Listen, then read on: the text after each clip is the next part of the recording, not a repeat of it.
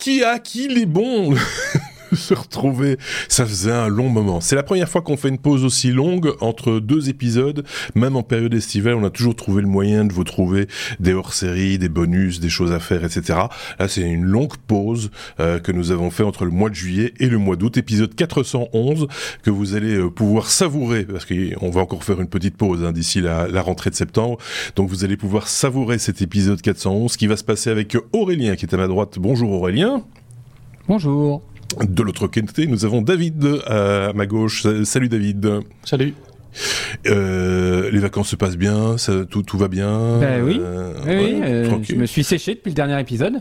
Oui, c'est ça, depuis la dernière participation, ouais, effectivement. Et puis, euh, et puis, puis hier, je, je m'apprêtais à préparer ces sujets pour, le, pour les technos et je me suis dit, ben dis donc, le podcast c'est addictif, hein, euh, on n'en fait pas, mais quand on doit en refaire, on est content d'en refaire. Ah ben, bah, J'en profite. Euh, J'en profite, Marc, c'est toi, il y a maintenant plusieurs années, qui m'a mis le pied dans le, le podcast et le pied à le plaisir aujourd'hui de voilà de de de, bah, de voir que bah, quand on prépare un épisode des technos comme ça, on est, on est content. content de revenir, voilà, content de, de venir refaire un petit quelques petites chroniques. Je pense que pour nos amis qui nous écoutent euh, et qui vont nous, nous, nous redécouvrir, euh, c'est partagé. Euh, c'est un peu pareil pour David. David, j'ai vu passer des photos de toi. T'étais à la plage il y a pas longtemps. T'as pris quelques vacances. Ah, euh, trois jours, euh, il faisait horriblement chaud. Euh, j'ai ah. été déshydraté. J'ai fait, comment dire, une uvéite avec le trop de luminosité. voilà, c'était. Ah, c'est pour ça que c'est pour ça que ses cheveux éclaircissent. Euh... Ah non, ça n'a rien à voir, ça. Mais ses cheveux ont pris le soleil. Chouette vacances, quoi. Trois, trois jours et le bordel pendant trois jours. C'était juste euh, parfait. Euh, je rappelle que euh, d'un côté Aurélien se trouve en France actuellement, euh, et puis de l'autre côté David lui est à Bangkok euh, à cet instant. Donc j'imagine que tu étais parti en, en, en week-end dans la région quelque part. tu as profité un peu de des oui, à deux heures, à deux heures de route d'ici. Ah ben voilà. voilà. Euh, ok, bon ben on a fait un petit peu le, un petit tour de table euh, estival. du périph quoi. Ah, voilà, très très au sud du périph. Euh, N'hésitez pas comme toujours à hein, laisser les pouces sur YouTube, euh, vers le haut évidemment les pouces, des étoiles sur les applications de podcast. N'hésitez pas aussi à laisser des commentaires. Tout ça c'est très très bien. On ne cherche pas d'argent, vous le savez, juste la gloire. bon, on sera content avec la gloire et, et, et cela passe par des, des pouces et des étoiles. C'est très bizarre, mais c'est comme ça.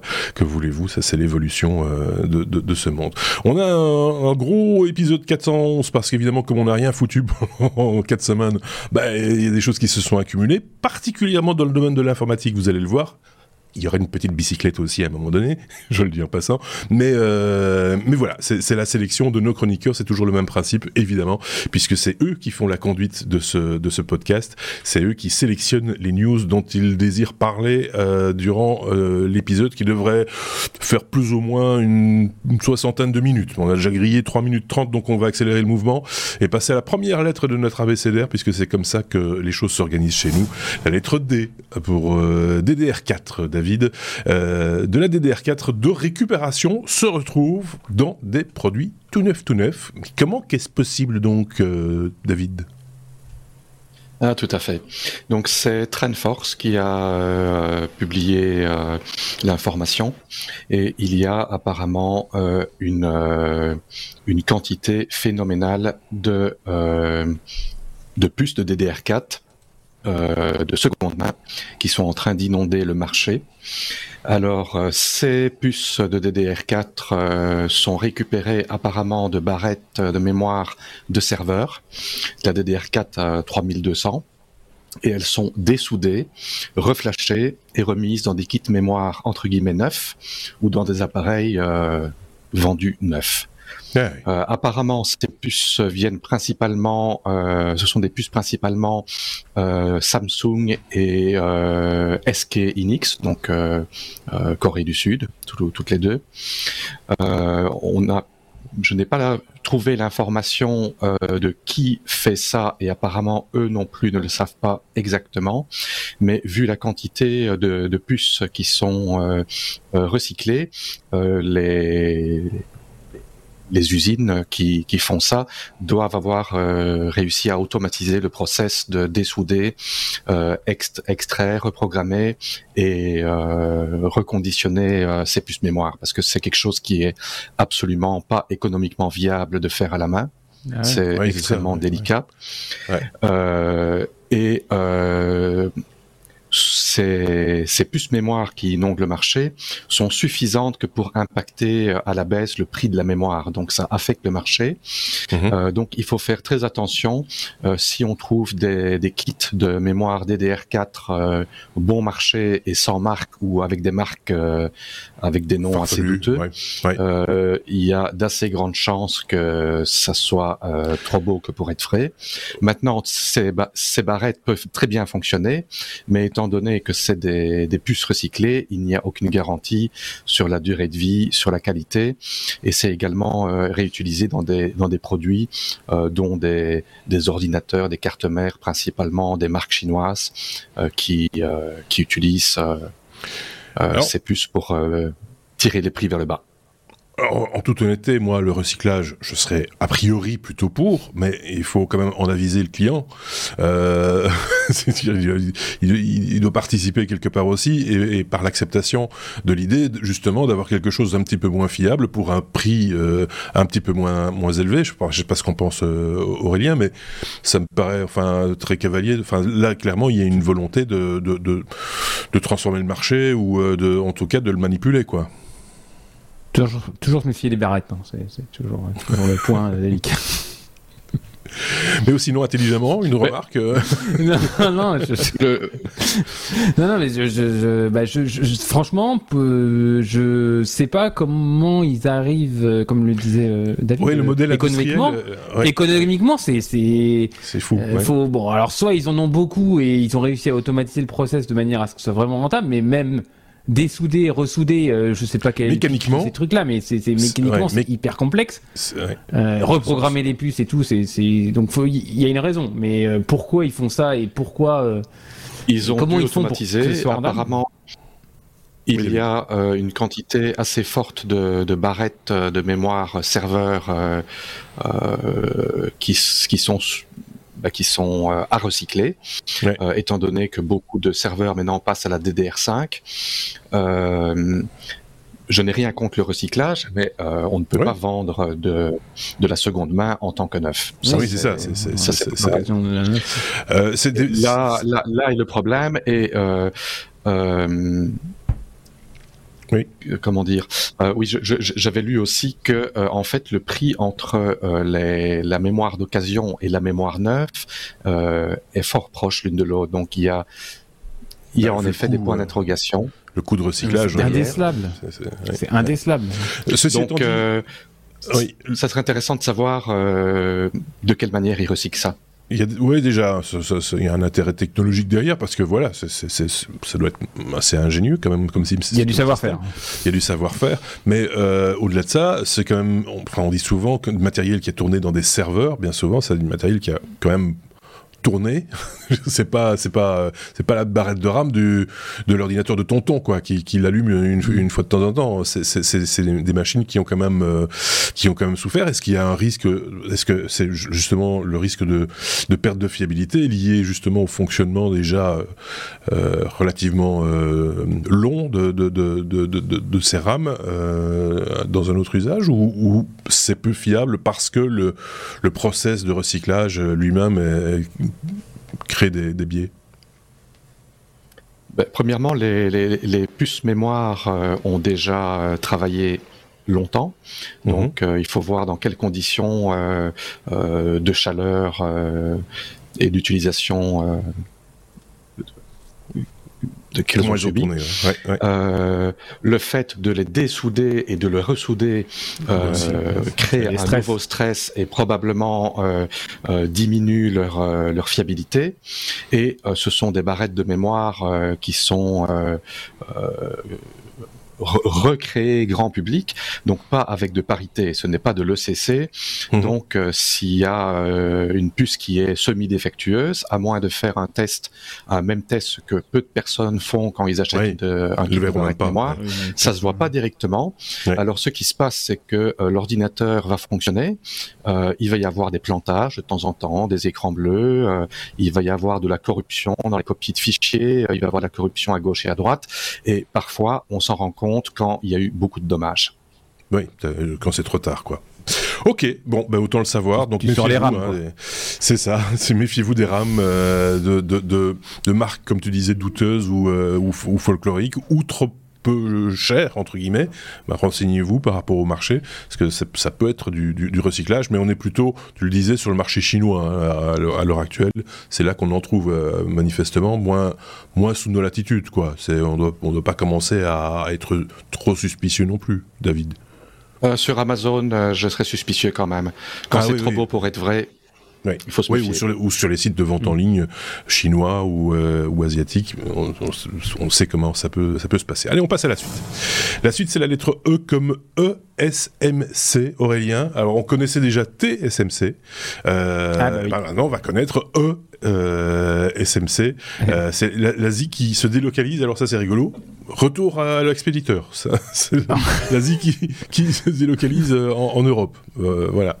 Exactement. Exactement. Alors bah, c'est oui, euh, TSMC vous connaissiez, hein, c'est le plus grand fabricant de puces euh, taïwanais. Euh, Taïwan, je connais bien. qui donc Taiwan Semiconductor Manufacturing Company, qui vient de créer ESMC, European Semiconductor Manufacturing Company, une SARL basée en Allemagne. Euh, donc ils vont investir 10 milliards d'euros pour faire sortir cette usine de terre et pour produire en Allemagne, en Europe, des puces pour nos smartphones, pour euh, l'IoT, pour tout ce que vous voulez. Et c'est bien parce que justement ils vont... Euh, c'est là où la news me fait un peu mal. ils vont se faire une co-entreprise avec NXP, NXP, vous savez, c'est le nouveau nom de toutes les puces Philips. Et, enfin, ça, ça a été un, un consort, un regroupement de plein, plein de, de, gros fabricants de puces historiquement Philips. Infineon, Infineon, on en retrouve beaucoup dans l'automobile. Bosch, pareil, euh, voilà, qui prendront 10% chacun. Donc grosso modo, c'est une co-entreprise à 70% de Taïwan et 10% pour les trois qui restent. D'accord. Il va se s'implanter à Dresde, euh, qui devient vraiment une, enfin en Allemagne, euh, qui devient vraiment une place forte industrielle euh, en Allemagne. Vous savez que bon, l'Allemagne souffre de, de, son industrie lourde euh, automobile, euh, manufacturière, euh, industrie lourde, hein, je, métallerie mhm. et, et, autres. Mhm. Et ben, l'Allemagne va concentrer avec la fameuse usine de Magdebourg d'Intel, à Magdebourg d'Intel, vraiment le cœur de l'Europe en termes de plus création de puces et développement de semi-conducteurs. Euh, on peut aussi penser à tout le, en France, hein, on a tout le bassin de Grenoble avec euh, ST notamment qui a plusieurs mmh. usines, mais là c'est une autre échelle. Alors le, le, plus gros problème, alors d'une part, l'Allemagne a fait un grand tapis rouge pour tous ces gens-là. Euh, je vous rappelle que le TSMC met 10 milliards sur la table mais l'Allemagne et l'Europe vont mettre 5 milliards de subventions sur la table aussi, donc voilà, c'est pas pas un coup nul. Et le gros problème, le gros problème, c'est la main-d'œuvre. Parce qu'aujourd'hui, euh, TSMC, ils ont beau vouloir euh, implanter des grosses usines là. Et ben la main-d'œuvre aujourd'hui, elle n'est pas qualifiée pour faire ça. Euh, donc il faut les trouver, il faut les former. Et puis, c'est une usine. Enfin, TSMC a compris, avec les tensions qu'il y a avec la Chine, que euh, Taïwan, bah, c'était peut-être pas la meilleure place pour euh, pouvoir exporter. Donc ils ont une volonté de s'étendre, euh, s'étendre en Allemagne, je l'ai dit. Et puis TSMC veut mettre, veut implanter aussi une, usine en, Arizona, aux, US. Donc vraiment, une, elle cherche une implantation mondiale. Et dernier point que je voulais aborder, oui, souvenez-vous aussi, j'avais chroniqué il y a quelques mois les problématiques de la, je mets entre gros guillemets, guerre froide concernant les les machines qui permettent de produire ces semi-conducteurs, puisque euh, il y a euh, quelques entreprises euh, du nord de l'Europe qui ont des savoir-faire que seuls eux ont, et il y a un veto complet pour que ces machines-là n'aillent pas en Asie, en Chine, à Taïwan. Et du coup, ils sont pas bêtes. Hein. Ils ont dit, bah, si vous voulez pas venir à nous, ben nous, on vient à vous.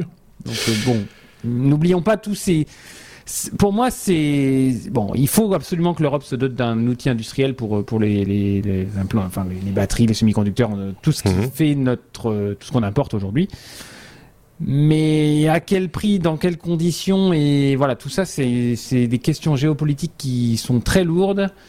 Euh, oui, parce que c'est très cher à tout le monde. Et quand on met de l'argent sur la table euh, et de l'argent public en particulier, on subsidie quelque part le privé, hein, euh, et, donc ça, ça, peut poser, enfin, ça ne pose pas systématiquement question, mais euh, il est quand même bon de, de s'interroger en amont et de pas se retrouver demain en se disant, bah, tiens, finalement, tout l'argent public qu'on a mis dedans, bah, ça sert à faire gagner des sous à des gens qui sont peut-être même pas européens ou qui sont pas sur le sur le territoire. Là, en l'occurrence, on parle de l'Allemagne, mais ça pourrait être n'importe quel autre pays européen. Je pense qu'il y a une usine aussi de, de batteries qui est sur le point de s'installer en France, si je ne dis pas de bêtises, euh, de, de panneaux photovoltaïques et, également. Enfin voilà, tout, tout, comme tu disais, ces choses que l'on importe aujourd'hui et qui euh, qu'on a déjà subsidié quelque part. Hein. Je pense au photovoltaïque par exemple. En France, euh, on, la France a subsidié énormément d'apports de panneaux photovoltaïques et avec du, du coup aussi une, une, un, un, mode de fabrication qui qui est très consommateur, qui est peu contrôlé et qui donc, euh, du coup, bah, euh, quelque part, c'est un subside payé pour, euh, pour, pour 30 ans, entre guillemets, d'usage de, panneaux solaires avant qu'on puisse les rentabiliser. Quoi. C'est, donc il faut quand même faire quelques calculs et, et réfléchir à deux fois avant de faire des, bêtises. Ceci étant dit que ça crée de l'emploi sous nos latitudes et que ça relance, ça relance l'économie de ce côté-ci, bah oui, c'est plutôt on peut le voir d'un bon oeil quand même, quoi.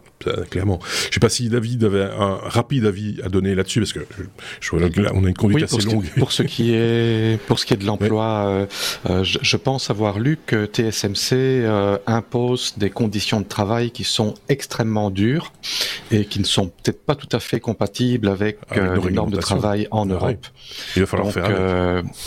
il va falloir voir ce qui se passe. Il va falloir voir ce qui se passe, mais il va surtout falloir faire avec parce qu'il va y avoir des conciliations sociale et, c'est voilà, ça c'est l'Europe et c'est comme ça. Et ce sera probablement pas au même coût c'est là que ça va, ça, va, ça, va changer. C'est que nos processeurs fabriqués chez nous vont probablement nous coûter plus cher que ceux qu'on apportait. Ça, euh, il y, a de, de, fortes chances. Bref, voilà, un dossier euh, ce, que, que, l'on pourra, euh, on, on, nagera, on surnagera ce dossier sans doute durant toute la saison qui, qui arrive là, la saison 10 des technos, parce que ça va revenir régulièrement sur, sur le tapis ce type de news. On passe à la lettre I comme Intel et on retourne chez toi David pour parler de Downfall.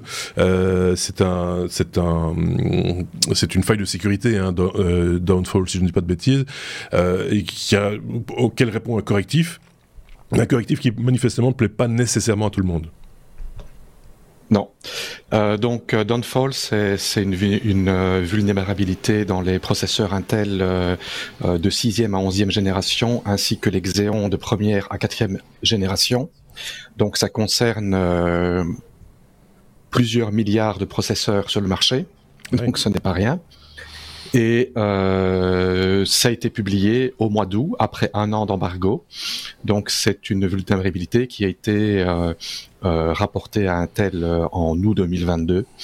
il y avait un embargo d'un an pour vérifier les effets de la vulnérabilité et pour analyser tout ça. Et euh, ben voilà, ça a été annoncé. Il y a un correctif euh, microcode, donc euh, mitigation d'Intel, dont on a déjà parlé dans le passé à propos d'autres vulnérabilités, qu'à chaque fois ça rogne quelques petits pourcents de, de performance. Ben ici, ça concerne les jeux d'instruction AVX, jeux d'instruction qui sont extrêmement utilisés dans tout ce qui est transcodage vidéo, ce qui est inférence artificielle, euh, dans ce qui est euh, ray tracing rendu graphique, euh, des applications qui sont quand même fort utilisées dans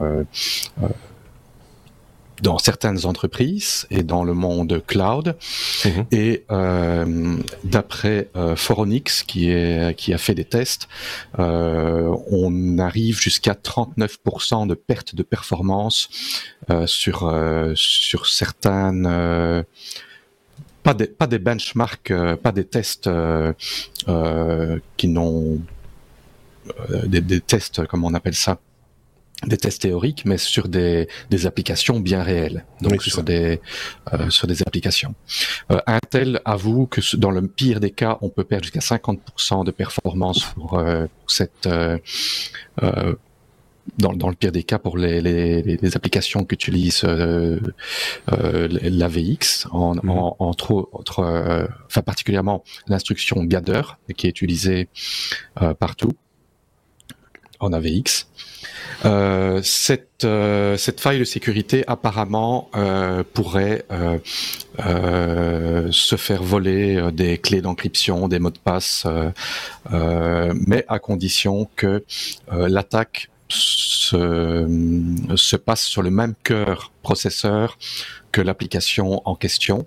Euh, il y a eu euh, des, programmes d'exemple qui ont été euh, qui ont été faits pour démontrer qu'il y avait moyen de le faire, mais en pratique, ben, mis à part euh, sur une, in- une infrastructure cloud, où là évidemment les machines sont partagées euh, à- avec plein de personnes qui sont qui ne se connaissent pas. Oui. Donc euh, on loue on loue une instance cloud sur un serveur ou sur des applications fortement euh, multi-utilisateurs. Euh, en, en dehors de ça, c'est assez difficile d'exploiter et ben, malheureusement, ça, le correctif affecte pas, que le monde du serveur, ça affecte le monde des euh, grands publics. Par exemple, les processeurs 11e génération, euh, dont un qui a été testé là, le 1165 G7, qui équipe beaucoup de laptops relativement récents, euh, ben, est, affecté et le, transcodage vidéo est quand même quelque chose que le grand public fait quand même régulièrement. Donc perdre 10, 20, 30% de performance, bah, ça fait grincer des dents. Voilà, Ouais. c'est pas c'est pas génial. D'autant plus que je trouve assez marrant, c'est que euh, euh, Intel a euh, annoncé cette faille de sécurité, les correctifs, juste après euh, leur chiffre euh, euh, leur Oui. chiffre trimestriel, Ouais. qui n'était Ouais. pas trop glorieux dans le passé. Et euh, la réflexion que je me suis fait, d'ailleurs j'en ai parlé à Sébastien parce que c'est un sujet qui nous tient à cœur, euh, je dis c'est euh, c'est quasiment pousser le monde de l'entreprise à racheter les nouveaux processeurs dernière génération, parce qu'évidemment en un an Intel, les, les processeurs euh, 13e Ça a génération évolué, ouais. et les, et les derniers processeurs quatrième génération Xeon, évidemment, n'ont pas le problème dedans. Donc c'est, si vous ne voulez pas perdre 30, 30% ou 39% de performance, ben, changez de processeur. Ouais. Ça, je trouve ça un petit peu dommageable. Maintenant, euh, Intel a quand même annoncé qu'il y a moyen euh, de désactiver euh, cette mise à jour de microcode. Je ne sais pas sous Windows si c'est si facile à faire que ça, mais sous Linux, apparemment, c'est assez facile de désactiver ce correctif.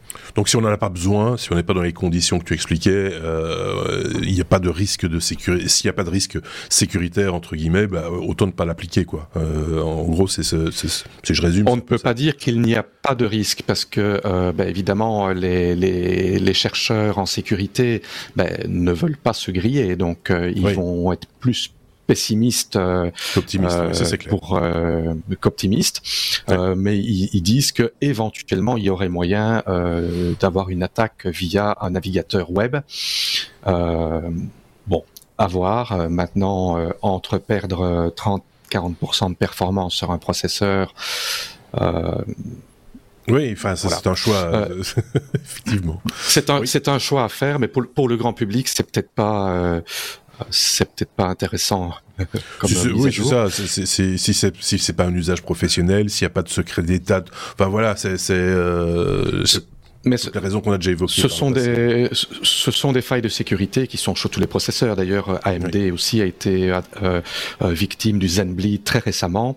Et d'ailleurs, très récemment, euh, ils ont décidé qu'ils allaient euh, mettre euh, la mise à jour microcode sur les Steam Deck parce qu'elles ont un ah processeur qui est affecté, mais ça va leur faire perdre des performances. Et là, il y a une, une question qui se pose. Est-ce que c'est vraiment nécessaire de faire perdre des performances sur une plateforme de jeu qui n'est pas censée avoir des, euh, euh, des données sensibles. Voilà. Peut-être quand on a un meilleur moyen, un, modèle supérieur de meilleure qualité à vendre. ça. Voilà. Il y a l'aspect commercial. programmée.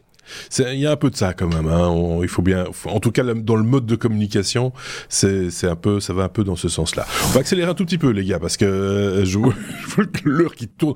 J'avais dit 60 minutes, là on est plutôt, si je fais une règle de 3, on arrive à 80 minutes. 60 heures. Euh, on était à la lettre I encore euh, cette fois-ci, Aurélien, pour parler de IoT, euh, l'internet des objets, hein, euh, et de Auchan ah oui, c'est là que c'est drôle. C'est là que bah c'est drôle. Oui, alors euh, c'est une news qui, qui on, sur lesquelles on était un peu passé à travers, mais j'ai retrouvé un article qui vient de paraître. Euh, puisque Auchan, euh, donc vous savez le groupe Auchan supermarché en France, hein, même en Belgique peut-être, je sais pas. Non. non, d'accord. Donc en France, en France, Auchan, bah, c'est un peu le même. vous voyez Twitter, bah, c'est le même oiseau mais en rouge. Ou en blanc, oui, ça dépend. Euh, oui, euh, qui, a, qui donc qui teste euh, et, qui cherche à se développer dans, le, dans les magasins autonomes. Et donc ils viennent de sortir ah, Auchan Go, ils viennent d'ouvrir Auchan Go le 25 avril dernier. C'est pour ça que je dis qu'on est un peu passé à travers. Oui. Mais euh, je ne sais pas ce que son DSI Samir Amelal avait à faire cet été, mais il a fait quelques articles dans la presse qui sont sortis au mois d'août. C'est pour ça que c'est de l'actualité. Euh, donc c'est ce monsieur-là qui, qui, parle dans la presse de Auchan et de euh, bah, ce nouveau type de magasin que Auchan souhaite mettre en place en parallèle de, des grandes enseignes qu'ils ont standard avec des caissiers.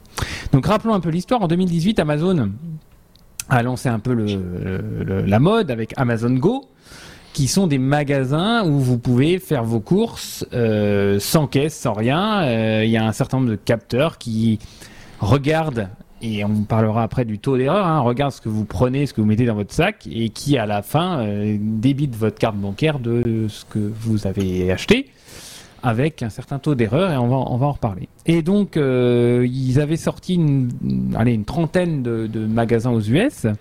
En mars dernier, euh, bah, Amazon en a fermé 8 déjà. Il y en a à peu près 20 encore euh, aux US, mais en France, ça, moi pour moi, ça restait encore anecdotique. Et ben maintenant, vous pouvez aller à Villeneuve d'Ascq. Villeneuve d'Ascq, c'est bah, vous pouvez aller voir Sébastien Stomac quand il sera en France, à côté de Lille. Euh, allez prendre un café avec lui et puis vous, Sébastien, je te salue. Hein. Oui. Euh, et puis vous pouvez aller faire vos petites emplettes euh, au, au champ Go de Villeneuve d'Ascq, où il y a 86 mètres, un magasin qui fait 86 mètres carrés. Alors faut pas rêver, hein, c'est pas 86 mètres carrés, c'est pas gigantissime, mais bon, ça a le mérite d'exister dans lequel il y a plus de 1000 produits, dont 48% de produits qui sont en marque propre, c'est des produits Auchan euh, de leur marque. Et puis, ben, c'est comme le montrent les photos de l'article, il y a une blinde de capteurs, de caméras, de gondoles pour peser. Il y a 138 caméras dans 86 mètres carrés. Ça fait euh, allez, 1, je sais plus, il donnait 1,5 euh, caméras au mètre carré, grosso modo, c'est ça le truc. Ouais. Et donc vous prenez, vous, vous c'est fait pour c'est un, un, un bêta test, hein, c'est pour tester la techno. Euh, vous prenez vos articles et vous les posez dans les gondoles et donc les gondoles vont venir peser l'article et il y a un système de vision euh, qui doit euh, qui est censé reconnaître l'article et donc de le mettre dans votre panier virtuel pour pour bah, vous le faire payer. Mmh. Alors ce qui m'a intéressé dans, dans, dans l'article c'est pas tant l'existence de ce genre de, de magasin c'est tout l'aspect techno parce qu'en fait c'est bourré, c'est un magasin qui est bourré de techno, mais comme l'explique le, DSI, là, c'est pas de la techno pour de la techno, parce que le gros enjeu, c'est que bah, si on veut voir ce genre de magasin euh, fleurir, il va falloir que cette techno, elle soit fiable. Je parlais mhm. plutôt d'erreur. Hein, bah, il faut que voilà, ce soit le bon produit, que qu'il soit dans votre panier virtuel et dans votre panier physique.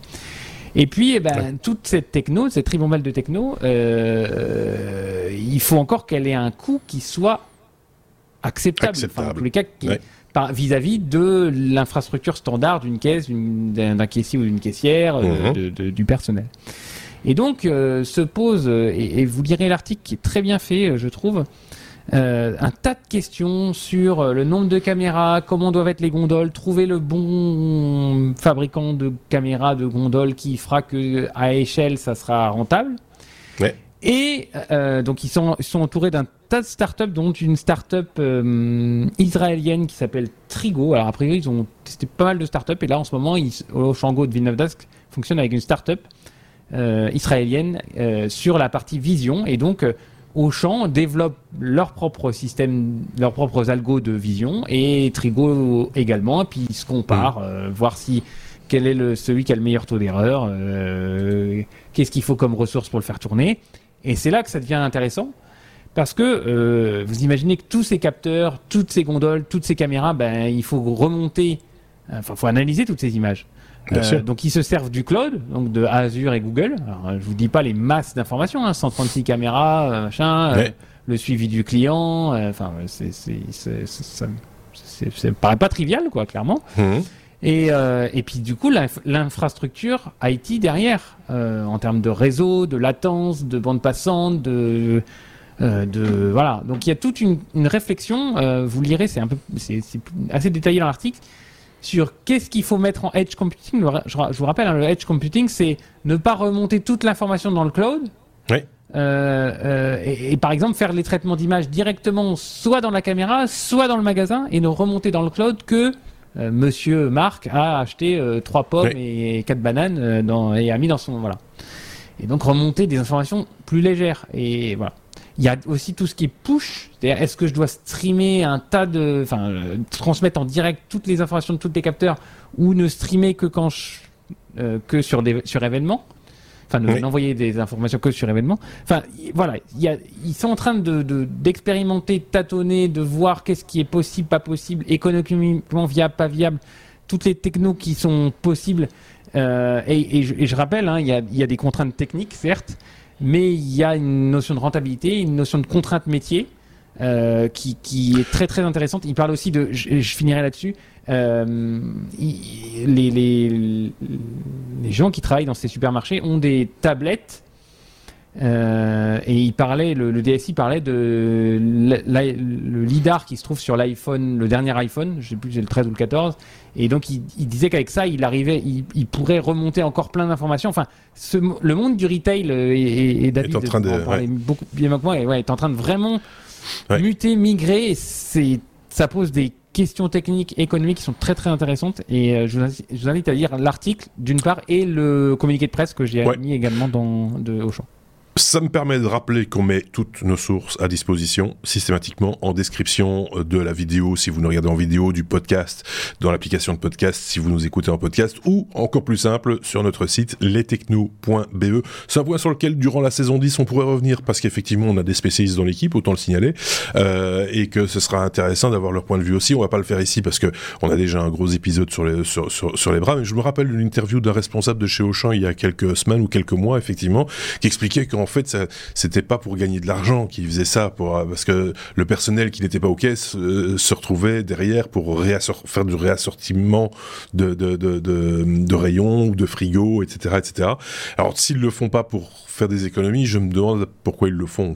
En toute honnêteté parce que voilà il y a quand même rien qui marche mieux que quelqu'un de sympathique jovial souriant à une caisse Et, alors tu me diras il y a boulot plus intéressant que ça mais on est on est d'accord mais c'est euh, voilà. Je, je- je trouve Ouais, ça assez- j'irai Enfin, je vais pas dé- détailler tout. non non on va pas tout rentrer. Ouais, Mais le, le but c'est pas de, de- le but c'est de pour moi c'est de multiplier les points de vente et mettre des petits points Ouais. de vente partout où tu peux acheter ouais c'est ça là là je peux comprendre du, du, du tout venant enfin pas Ouais, ouais. pas tes courses de la semaine mais vraiment euh, je sais pas un sandwich le midi un truc enfin Ouais, on est d'accord.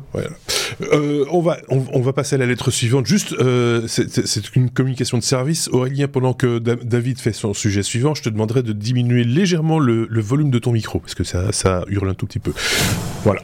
C'était la, la communication de service. Elle, comme Linux. Euh, tout ça pour vous dire qu'on enregistre toujours nos épisodes dans les conditions du direct. Hein. On s'arrête pas, nous on trace, on fait notre truc parce qu'on a envie de vous délivrer un maximum d'informations en un minimum de temps. Linux, David, Fedora arrive sur les Mac M1 et M2. Euh, qui c'est qui a fait ça? Qui c'est qui a fait ça? Ben, C'est euh, les développeurs de Asahi Linux euh, qui ont euh, contribué apparemment au support euh, des, des, processeurs Apple M1 et M2 et bientôt M3 mmh. sur le noyau Linux 6.2 et ils ont été rejoints par les développeurs Fedora Neil Gamba et David David avec un E Cavalca euh, et donc, euh, ils se sont mis ensemble et ils annoncent la sortie de Fedora Asahi Remix, qui est une distro Fedora euh, qui, qui, tournera donc sur les chips euh, Apple. Euh, ça sera disponible donc sur M1, M2 et j'imagine M3 quand ils vont sortir avec en version GNOME et KDE. il faut noter que Apple n'est pas euh, n'est pas de la partie dans le projet, donc ce n'est pas quelque chose que, qui cautionne, bien évidemment. Et euh, par exemple, il y a une problématique, c'est que euh, euh le euh, le support des, des haut-parleurs sur Linux est problématique parce qu'il n'y a pas de firmware sur les sur les speakers de des, des laptops Apple qui, qui peut les empêcher de, de griller, ce qui veut dire que euh, si le système d'exploitation augmente le volume, euh, il pourrait monter le volume euh, au-delà de ce que les haut-parleurs peuvent euh, supporter. Euh, peuvent supporter. Donc ça c'est un petit problème euh, connu. donc mhm. que ça c'est c'est Neil Gomba qui a qui a rapporté ce problème, donc un des deux développeurs de Fedora qui a rejoint le projet. Euh, voilà, maintenant c'est sympathique d'avoir euh, le choix de faire tourner autre chose que macOS sur son Mac. Maintenant, il faut voir comment Apple va le prendre et s'ils vont pas mettre des bâtons dans les roues comme ils le font d'habitude. Bah, ils protègent leurs produits, qu'est-ce que tu veux C'est de bonne guerre, j'ai presque envie de dire, même si ça ne plaît pas à tout le monde, hein, ça on peut l'entendre aussi, mais c'est voilà. C'est de bonne guerre, oui et non. Euh, maintenant, euh, à partir du moment où ils vendent du matériel, la personne qui achète ce matériel est censée avoir le droit de l'utiliser comme il veut. Et ça, on a déjà eu ce débat mille fois. on a déjà eu ce. C'est un gros débat. On l'a eu mille fois ce débat, on va pas le refaire. Ça sert à rien. On restera tous sur nos positions. Donc euh, voilà, c'est. Ah, ton micro est beaucoup trop faible maintenant. Euh, Aurélien, ah, parce que je t'entends, je t'entends plus. non, mais ça va être une échelle log, c'est pour ça. Voilà. Euh, non, mais je, je, comprends pas. Ça veut dire que les cartes son sont trop, sont trop mal dimensionné par rapport aux haut-parleurs Non, c'est l'ampli euh, qui, qui, qui, qui, alimente les haut-parleurs. Euh, manifestement, dans le, le, firmware, il est possible de dépasser la norme de, de, de, enfin de, le volume, le niveau euh, admissible par le haut-parleur. Mais tout, tout, dépend du haut-parleur que tu lui mets au cul, évidemment. Mais dans le dans, le, montage Apple, dans le montage Apple, euh, ben, les haut-parleurs, enfin les, les amplis qui sont dedans sont quelque part trop puissants pour les haut-parleurs et donc ils sont sans doute bridé euh, euh, d'un point de vue software. Et quand on utilise la, version à, Linux, bah, le, bridage n'étant plus là, tu peux faire exploser le, enfin en tout cas endommager les, sérieusement les, les enceintes. Je vous propose qu'on fasse un petit hack pour rendre sourd tous les propriétaires de Mac. Mais non, parce qu'ils ont, ils ont, fait, ils, ils ont fait une chouette démarche, c'est d'essayer d'utiliser Linux sur leur Mac, leur Mac. Donc tu peux pas les pénaliser, tu peux pas les punir. C'est euh, voilà, c'est il faut être logique euh, jusqu'au bout. Mais euh, en performance, sinon ils étaient contents ou pas? Ça marche bien le M1 et le M2 sous, sous Linux, on sait ça? Ou où on a l'info J'ai pas, j'ai pas lu de rapport de performance, mais à ma connaissance, ce sont des, des bons processeurs. Ben voilà. Vous, avez vu aussi que, tant qu'à faire, c'est les vacances, on va en profiter, on se détendre. Euh, il y a un article dans, la, dans, la, dans les news qu'on partage là, de gens qui ont fait tourner XP sur les, les lunettes euh, Apple là. Ah oui, oui, oui. Les, les lunettes Apple, c'est comment elles s'appellent? Rappelez-moi. Moi, j'ai oublié le nom. Euh, ce machin, euh, c'est pas, pas, le genre de produit. Que... Voilà, c'est vous qui faites la news, c'est pas moi. Moi, je fais que passer les plats. Oui. Donc, euh... Bon. Euh, si tu te lances sur un sujet que tu maîtrises pas, c'est ton problème. Oui. Je te laisse aller. Oui, oui, non, mais Apple Vision, non, Apple, euh, quoi, je sais plus. bon, les lunettes, les lunettes voilà. Apple, là, il, il se fait tourner Windows XP dessus. Non, mais si ah vous bah. voulez. Vision Pro, c'est ça? Vision Pro, merci. Voilà. Bah, Et regardez, on, partage aussi hein, ce qu'on partage nos news là, tu, sur Mastodon et tout ça. Oui, mais bien sûr. Mais je peux, je peux le dire aussi, mais ah, ah, ça c'est mon rôle. Chacun son rôle. D'accord. Euh, on passe à la lettre suivante, la lettre R comme euh, euh risque 5 j'allais dire risque V, mais non. Hein. Euh, Aurélien, euh, c'est euh, Qualcomm qui s'associe pour sortir de l'architecture ARM. Oui. alors, on va remettre un peu l'église au milieu du village. Risque 5, c'est un jeu d'instruction. Donc, quand vous faites du très bas niveau, eh ben, vous voulez faire une somme, une multiplication, un machin, c'est un jeu d'instruction. Et euh, donc Risk 5, c'est un jeu, c'est un jeu d'instruction open source euh, qui a été développé depuis un paquet de temps en 32, 64 et 128 bits et qui est implanté dans différentes puces euh, qu'on retrouve.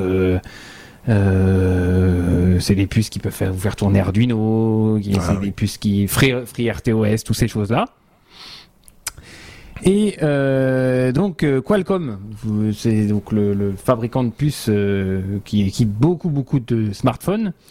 elle s'associe, donc à toujours les mêmes NXP, Nordic Semiconductor et Bosch et Infineon pour ben, développer des puces qui peuvent embarquer RISC-V à la place de ARM. Pourquoi? Parce que ARM c'est pas open source. À chaque fois que ARM, que Qualcomm crée une puce, ben, il paye une licence.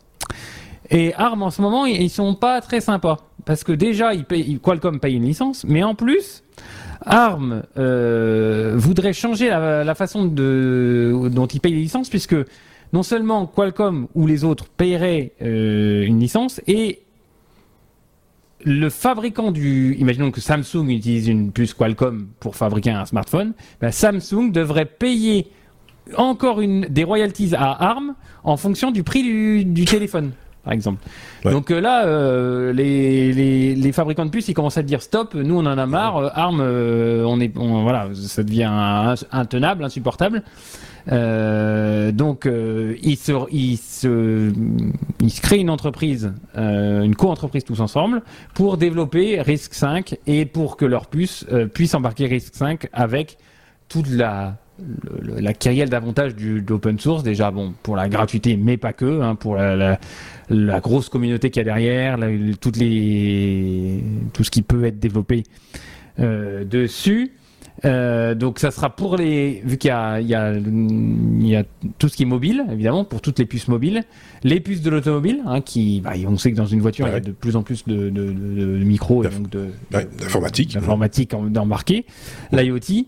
Et puis euh, euh, n'oublions pas que Qualcomm en 2019 a racheté aussi C5 C5 ils font des ils font des puces qui embarquent RISC 5 donc euh, voilà, je pense que ARM joue un peu avec le feu euh, en essayant de, bah, voilà, de gagner beaucoup d'argent euh, sur une techno qui marche, hein, euh, soyons clairs. Mais euh, même si RISC 5 aujourd'hui, ça n'a pas le, les, exactement les mêmes performances qu'ARM, ça s'en rapproche. Et je pense que bah, si euh, ils jouent trop, si ARM joue trop avec le feu, ils vont se brûler les ailes et ça sera très bien qu'une solution open source en hard euh, puissent euh, voir le jour et deviennent. Euh, j'ai moi, c'est un truc que j'ai appris dans, dans ce domaine, et je pense que David ne me démentira pas, c'est qu'il faut jamais dire jamais. C'est-à-dire que quand un fabricant utilise une architecture donnée, il n'est pas dit que, même si ça a l'air d'être très installé, que à un moment donné, ils disent OK, c'est bon, je passe à autre chose. On reprend l'exemple d'Apple, qui, qui, qui, qui, qui était très inféodé entre guillemets à, à Intel. et puis, ils, ils, ont leur propre processeur. Euh, voilà. il faut jamais dire jamais. Et avant ça, c'était Motorola. Et avant ça, c'était Motorola, avant Intel, effectivement. Et donc là aussi, tout le monde avait dit mais Intel, ah non, c'est pas des, c'est pas des, c'est pas des PC, c'est des, c'est des Mac. Hein. Mais, non, il a quand même, ils l'ont quand même fait tourner sur, sur, Intel. Enfin voilà, c'est, euh, et donc ici, ça ne m'étonnerait pas qu'à un moment donné, euh, on tire, on tire un trait, on dit bon, on va pour, la prochaine décennie, on va faire autrement. c'est, parce que ça se fait pas toutes les semaines non plus, ce type de, modification, mais mais mais ça, ça, prend du temps aussi. Euh, il faut voilà. Mais situation de monopole, c'est jamais bon. C'est jamais Situation de bon, effectivement. jamais bon, hein. David, une opinion là-dessus rapidement Ben, le RIS 5 euh, a évolué très rapidement, Mhm. c'est le cas de le dire. Ouais. Euh, il y a, il y a peut-être euh, un an ou deux ans, euh, on, on le traitait un petit peu à la rigolade en disant que c'est un petit truc qui, qui, qui- qui peut être utilisé pour euh, euh, remplacer les microcontrôleurs, des choses comme ça. Ouais. Mais Ouais. maintenant, c'est ça, ça a pris une ampleur. Il y a des applications, il y a des systèmes d'exploitation qui le supportent pleinement. pleinement. Euh, c'est quelque Les chose cartes. et c'est quelque chose Mhm. dans lesquels il y a beaucoup d'investissements. Euh, c'est quelque chose qui peut être implémenté euh, en IP core sur des FPGA, donc ça donne beaucoup de, de flexibilité euh, pour les, les développeurs. Ça peut remplacer des microcontrôleurs, comme je disais. Donc euh, j'attends de voir. Euh, je n'y croyais pas trop il y a quelques années, mais là je vais dire que ça m'étonnerait Je suis pas que ça devienne quel- un acteur majeur. Oui, Je suis allé voir euh, C5 là, C5 euh, qui est un des concepteurs de RISC-V, ils ont des cartes. je vais creuser la question. Il, il y a des cartes d'Eval euh, type Arduino, compatibles Arduino euh, qui, qui, qui ont qui embarquent des microprocesseurs qui font tourner ça. Donc pour vous, ça sera complètement, euh, complètement transparent puisque vous vous allez coder en C et voilà, comme, les jeux les jeux d'instruction est bien plus bas niveau que ça. Mais euh, mais voilà, c'est intéressant et ça existe et voilà, c'est tout. Je, re- je reviens, je le redis, mais c'est tout l'open source euh, dans toute sa splendeur qui, est mise en, lumière là. Donc, euh, Oui, une fois de plus. Effectivement. Ok, on a fait le tour de ce sujet. On y reviendra certainement encore durant le, cou- le cours de la saison à venir. J'en doute pas, parce que ça, c'est typiquement le genre de choses, ça va se passer dans l'année. hein. Il y a des choix qui vont se faire dans, qui vont s'opérer dans, dans, dans, l'année. Et donc, on sera là aussi pour en parler. La lettre S comme euh, supraconducteur. David, euh, le monde est en ébullition pour le LK 99 ou 99 pour nos amis français. C'est la saga du supraconducteur magique, j'y mets des guillemets, comme toi tu l'as mis euh, dans, la, note de, ce podcast. C'est bien ça. Donc c'est une nouvelle qui a qui a fait le buzz les, les deux trois dernières semaines. Euh, LK99, euh, ça vient du nom des des chercheurs qui l'ont créé, donc euh, Lee et Kim. Euh, et 99, c'est comme 1999 ou 1999, c'est Ouais. l'année euh, quand ils ont commencé à euh, chercher ce matériau. Alors un supraconducteur, qu'est-ce que c'est Qu'est-ce que c'est? Ben, c'est? c'est un con- c'est un conducteur qui a une n'a pas de résistance de, zé- de- qui a une résistance de zéro. Voilà. Oui. Donc, ce qui veut dire que euh, ça pourrait révolutionner complètement euh, le monde actuel.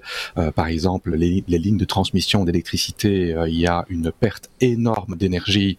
Euh, si c'était des, des- en supraconducteur, il y aurait aucune perte d'énergie. Mhm. Euh, des processeurs qui seraient fabriqués en supraconducteur, n'ayant pas de résistance, ne chaufferaient virtuellement pas. Mhm. Euh, ça, il y a aussi euh, l'effet euh, de Meissner, qui est l'effet euh, qui fait euh, que euh, un, un aimant est en lé- lévitation sur euh, un supraconducteur, non seulement en lévitation, mais il est verrouillé dans une position. Donc ça a une application pour des trains en lévitation, euh, euh, des overboards. euh, et- Les voitures volantes qu'on nous promettait pour l'an 2000. C'est- Voilà. voilà. Enfin, oui, peut-être. Euh, quoique pour euh, supraconducteur, non, voiture volante, euh, il- il- là il faut qu'il y ait, c'est plus des trains euh, en lévitation. Mais le, le saint graal du supraconducteur, c'est d'avoir un supraconducteur à température et pression ambiante. Parce que jusqu'à présent, Ah oui. les supraconducteurs, il faut les refroidir à l'azote liquide, À voire 0 degré même, Kelvin, à, à l'hydrogène liquide.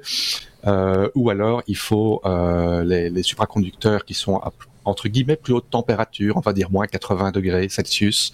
Euh, Ah il faut qu'ils aient une pression, une pression de je sais pas combien de milliers d'atmosphères, Ah ce oui, qui n'est pas très pratique. Non. Et ici, ils ont annoncé que euh, à pression atmosphérique et jusqu'à, euh, je pense, proche de 100 degrés, je pense que c'est 96, 96 degrés, euh, il aurait euh, des propriétés de semi-conducteur. Alors, euh, euh, ces, ces chercheurs ont publié euh, ont essayé de publier euh, dans le dans Nature en 2020 et ils se sont fait euh, refuser parce qu'apparemment leur euh, article n'était pas assez euh, précis, était très approximatif et n'était pas assez voilà, il a été refusé. Mhm. Et là, apparemment, ils ont, ressorti, ils ont ressorti une pré-publication qui est qui contient des erreurs et qui contient une recette qui est euh, incomplète et ils ont euh, euh, fait un site web et publié des vidéos, dont une vidéo qui est très douteuse avec un petit pendule en cuivre soi-disant recouvert du matériau et avec un aimant, le passant dedans, il y a le pendule qui bouge. Mais en fait, une bête plaque de cuivre, ça fait exactement la même chose. c'est des, propriétés diamagnétiques et d'ailleurs, euh, même l'eau a, un effet diamagnétique. Ah euh, vous vous souvenez peut-être qu'il y a eu une expérience qui a été faite il y a X années où il y avait une grenouille qui était en lévitation. Euh, mmh. dans, dans, dans, un creux où il y avait des aimants, je ne sais plus quelle puissance, c'était, je pense que c'était 17 Tesla de, de, force magnétique. Et en fait, l'eau qu'il y a dans la grenouille a un effet diamagnétique qui, qui compte le magnétisme. Apparemment, euh, ce qui s'est passé, c'est qu'évidemment, les, chercheurs partout dans le monde ont essayé de reproduire euh, d'après la recette.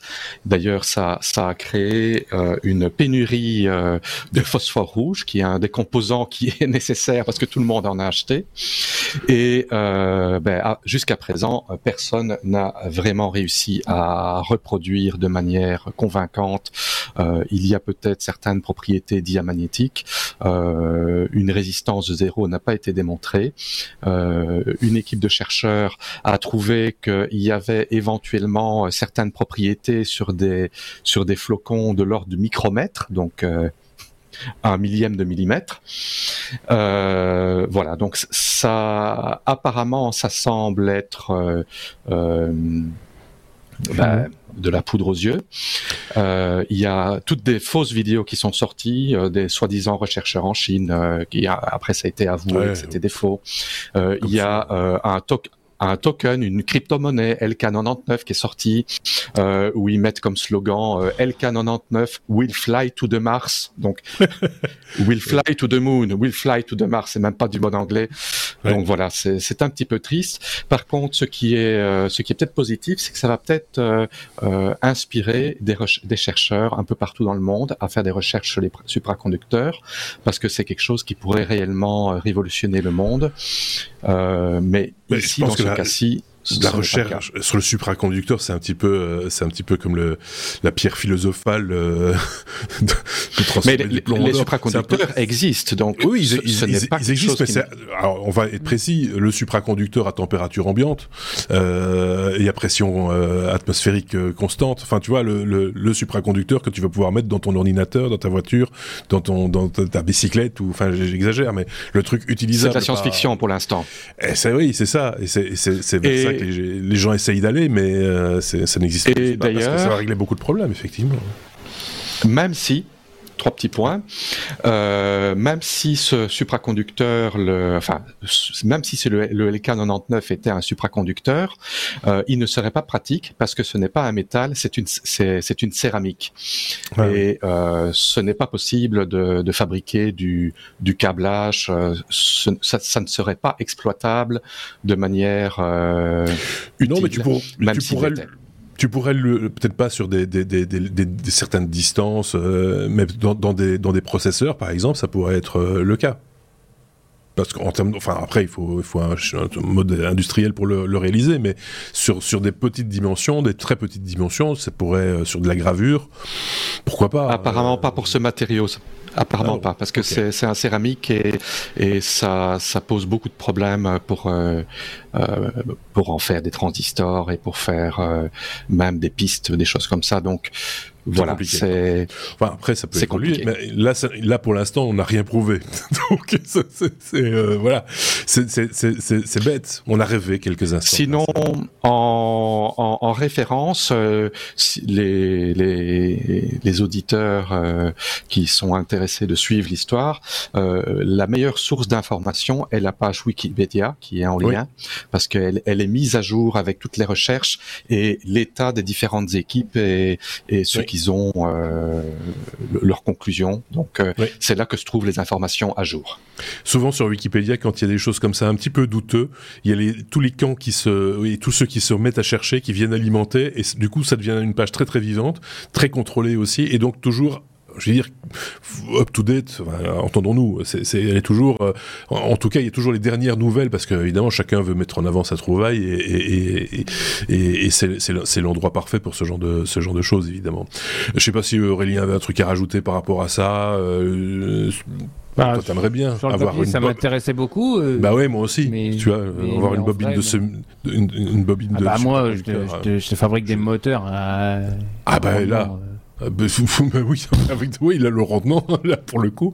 Ah, le rendement. Euh, hein. on règle, on règle le problème de la, de la, de la fin joue, on, règle le problème de la consommation. T'as plus besoin de batterie, quasiment avec une pile 9 volts, tu fais, tu fais tourner tout le bazar. enfin voilà. Vas-y, tournons la page, tournons la page. Si on va tourner la page, mais si vous avez une opinion sur ce sujet, comme sur tous les sujets que nous partageons d'ailleurs, n'hésitez pas à le faire en commentaire, on se fera un plaisir de vous lire. La lettre V, comme VAE, euh, Aurélien, euh, vélo à assistance électrique. Euh, c'est un, je veux dire, un cadre de la profession du véhicule, du vélo électrique qui qui s'en va et du coup bah, tous ceux qui étaient un petit peu brinque-ballant etc se posent des questions parce que si ce cadre s'en va que va-t-il advenir du marché des autres fabricants euh, Je parle de Van Moof qui fait faillite, euh, mais tu vas nous en dire plus, Aurélien. Ouais, c'est une triste nouvelle qui du monde du dans le monde du vélo. C'est Van Moof, donc euh, l'entreprise de vélo qui au début faisait des vélos non électriques. Hein. Ils ont été fondés en 2009. Souvenez-vous, avec un, ils ont repensé complètement le vélo. Ils avaient un cadre minimaliste. Ils avaient tout intégré dedans. Et euh, c'était, voilà, c'était très cher, mais c'était très beau.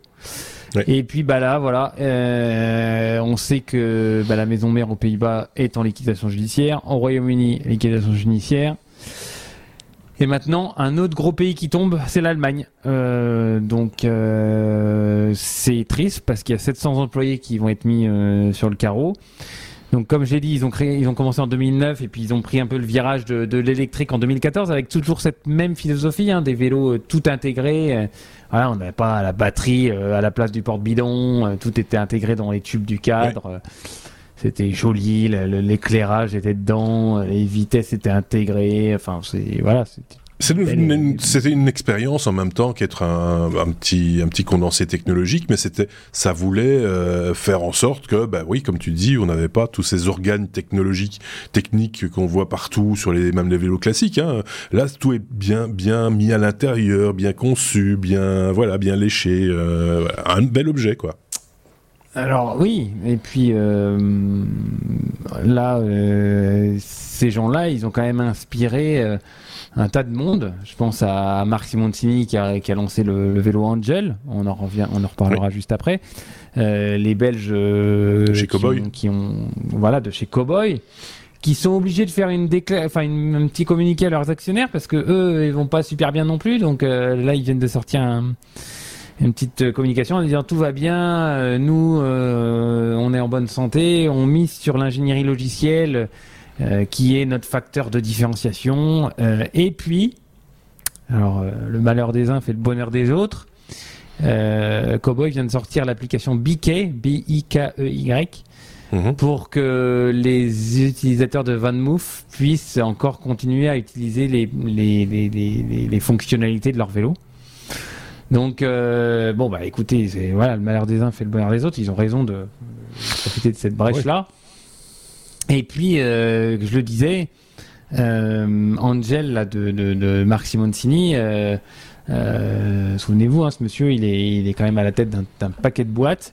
Et euh, ben, en ce moment, ils font des grosses promos, notamment sur sa, sa, sa plateforme VP là, vente privée. Euh, donc euh, on se demande si euh, voilà, il a pas des stocks à écouler et puis que Angel va mal.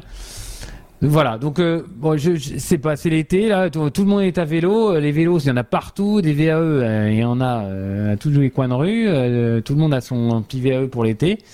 Et pour autant, les ceux qui étaient là au début de la bataille et qui faisaient, on va dire, de, qui ont un petit peu révolutionné le ce monde-là, ben ils se portent pas super bien et on voit ben, les, les grands les grands leaders, les grandes marques, les grands distributeurs qui se euh, qui, qui, qui, qui arrivent à tirer leur épingle du jeu avec du coup, hein, euh, et, et avec des produits qui certes sont fonctionnels, mais ils- voilà, ils, ils font du volume, ils font de la masse, ils font du coût, ils produisent pas forcément ici.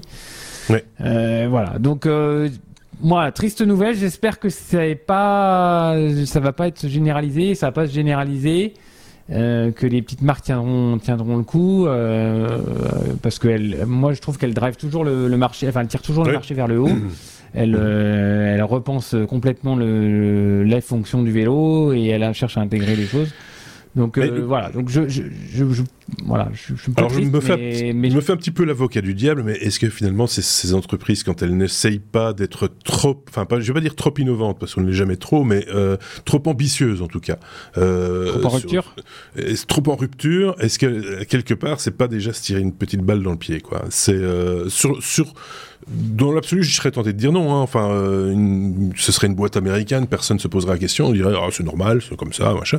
Euh, mais en Europe, quoi. Aujourd'hui, et, avec l'état dans lequel on est en Europe en, termes de technologie, est-ce qu'il vaut pas mieux jouer la montre déjà, enfin la durée, euh, durée dans le temps, et, et, faire des choses un peu accessibles, bien conçues, mais accessibles. Euh, tu vois, c'est- est-ce que c'est pas ça la clé quelque part? Alors après, il y, a- il y a toujours cette question, et moi je, je, je- je suis plein de startups qui. C'est pour ça que je te pose la question aussi. Qui qui qui qui qui, qui sont euh, qui cherchent à être en rupture. Il y a toujours cette cette cette question qui se pose au bout d'un moment où euh, le produit est là mais le marché est pas là euh, et qu'il y a des gros autour. Est-ce que Van Moof aurait dû vendre son concept ou ses son savoir-faire, ses manières de faire, ses, ses formes de cadre, son intégration, tout ce travail-là à un gros qui aurait industrialisé mieux qu'eux, vendu mieux qu'eux, j'en sais rien. C'est toujours la même question.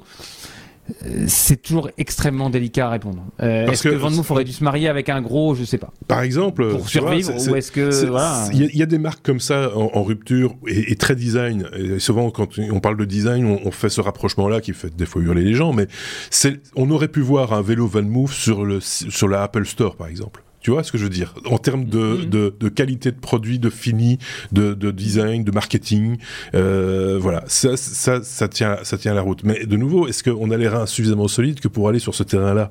C'est- C'est c'est- c'est pas parce qu'on sait le faire pour autant il faut le faire. Euh, c'est euh, un peu ça, ça donne envie évidemment, forcément. Mais Mais il y a, y a, y a ce, il y a ce, ce, ce, ce, ce schéma-là. Il est dans tous les. Tu prends, je sais pas, tu prends l'audio par exemple. Tu as des marques comme, euh, je vais pas en citer 50, mais De Vialet, des choses comme ça. C'est Oui. pareil. Est-ce que euh, ils ont mis au point des technos euh, de malade, euh, qui- euh, qui- mais- voilà et mais, sur des niches quoi. Tu vois, c'est Et euh, Il y en a qui en vivent. Hein. Il y en a qui en vivent. Hein. oui mais des artisans. Tu vois, c'est- c'est c'est c'est, euh, Faut choisir son métier. C'est- Voilà, c'est ça, c'est c'est comme le, luthi- le luthier, quoi. Tu vois, il a un savoir-faire Ouais, ouais. monstrueux, il fait des choses merveilleuses, mais il est sur une niche et, il- et- et il n'essaye pas d'industrialiser et de faire un truc, euh, tu vois, à, à- à très grande échelle. Il doit rester dans son, dans sa niche, dans son, dans son, et, et accepter de ne pas se développer, euh, et accepter de ne pas avoir de développement, de refuser des clients à un moment donné, même. C'est, euh, voilà. Bon, c'est euh, c'est bien dommage pour Van Move, en espérant que ça serve de leçon et que ça permette à d'autres de rebondir. Pourquoi pas Euh, Le vélo à assistance électrique, il est pas mort, lui. Par contre, hein, so- so- soyons, soyons très clairs. Pas vraiment. Heureusement d'ailleurs, et heureusement qu'il y a encore des fabricants et des concepteurs européens pour euh, pour mettre des vélos sur les pistes cyclables, parce que sinon on serait de nouveau obligé de pédaler comme des cons. Euh, je pense qu'on arrive au bout de cet épisode, ou pas tout à fait, parce qu'il reste encore euh, une petite lettre. La lettre Y comme euh, ils sont cousins. c'est euh, moi j'aime bien parce que c'est c'est- Ça les c'est- fait rire. moi, ça m'a ça m'a fait rire parce que David voulait faire passer ce sujet en tout dernier. Il m'a dit, oh, on va le mettre en Z. Bon, alors déjà la lettre Z pour l'instant. J'avais dit X d'abord. Ou, ou- ou X, oui, oui, X, X. Bon, déjà, hein, X, on sait pourquoi. euh, C'est hein, déjà petits oiseaux bleus, machin, qui qu'on fait mourir. Et puis Z après. hein, Z, c'est pas non plus une lettre qui est très, très. euh, très à la mode euh, Bankable. depuis, depuis- donc euh, restez restez Y voilà. Entre les Donc, deux. Y, euh, ils sont cousins on de qui parle-t-on? Ben de deux CEO euh, c'était juste pour l'anecdote hein, évidemment que tu voulais en parler euh, David. Oui, euh, j'ai trouvé ça très marrant parce qu'on parle évidemment du CEO de Nvidia, Jensen Huang, et euh, du CEO de d'AMD, euh, Lisa Su. Euh, j'ai toujours trouvé qu'ils avaient un petit air de ressemblance et j'avais jamais vraiment fait tilt. Et là, euh, j'ai lu cette semaine un article euh, où en fait euh, ils sont euh, cousins, ils sont enfin petits cousins. Ils sont tous les deux originaires de la ville de Tainan à Taïwan. Tous les deux, ils sont américains de première génération. Et en fait, Lisa Su est la fille de la cousine de Wang. Et euh, encore plus marrant, c'est qu'avant de fonder Nvidia, euh, Jensen euh, a travaillé comme ingénieur dans le développement de puces chez AMD. Euh, mais ils ne se sont pas croisés. Ils ne se sont pas croisés. Mais donc, euh, Mais ils, sont ils, se, ils connaissent quand même. Enfin, ils sont de la même famille. Ils, se- connaissent. Ils savent qu'ils sont tous les deux dans la dans les techs. euh, enfin, Ah, j'imagine, j'imagine, euh, mais euh, il y a il y a quelques années, je pense, c'était il y a trois ans, euh, Lisa euh, avait euh, euh, avait dit que euh, elle avait un lien de parenté très compliqué assez éloigné avec euh, euh, avec euh, Jensen Huang et apparemment ben, l'arbre généalogique euh, est tombé sur le net et euh, en fait ils sont beaucoup plus proches de ce qu'on pense voilà Bon, ben voilà. Ok, c'était juste pour l'anecdote. Voilà, c'est ça. donc c'est pour ça qu'ils se ressemblent un petit peu C'est pour ceux qui se posaient la question. Moi, je me posais pas la question, très honnêtement. Mais euh, voilà, on peut, on est le droit de se poser la question. Et comme ça, on pourra dire, c'est les technos qui nous l'ont dit. Donc, ils sont cousins. Demain, à la machine Euh, à café, si vous allez au boulot. Oui, si vous, si vous ne télétravaillez plus, vous Oui. pouvez essayer S'il y de... a encore une machine à café dans votre Si- boîte. Oui, s'il y a encore une machine à café, euh, s'il y a encore des gens qui vont dans votre boîte. euh, euh, voilà, Si vous conclut- avez une boîte. qui conclut cet épisode euh, 411, hein, je dis pas de bêtises, c'est bien ça euh, Oui, c'est- bien le débeller 411. Hein. 411. Euh, on se retrouvera donc le 7 septembre. Je tiens à préciser la date. Le 7 septembre pour redémarrer. Là, ce sera de nouveau en mode hebdomadaire. Vous nous retrouverez chaque semaine, évidemment, avec euh, chaque fois un nouveau numéro, avec chaque fois d'autres chroniqueurs, euh, les mêmes que la saison dernière. Et on va peut-être trouver le moyen d'en recruter encore euh, dans le courant de la, la saison à, à venir pour encore avoir plus d'opinions, parce que c'est un petit peu ça le, le, fond de commerce euh, des technos, c'est de vous de partager de l'information qu'on ne partage pas nécessairement ailleurs, et en plus de donner un petit, petit coup d'opinion, un petit coup, voilà, chacun a un petit peu son, son avis sur, sur les questions qu'on qu'on développe dans, ce, dans ces épisodes, et donc on vous le donne sous forme de podcast audio, évidemment, ça c'est notre cœur business, et c'est un podcast qui est filmé, donc vous nous retrouvez également sur YouTube euh, ou sur Spotify d'ailleurs, euh, en vidéo également.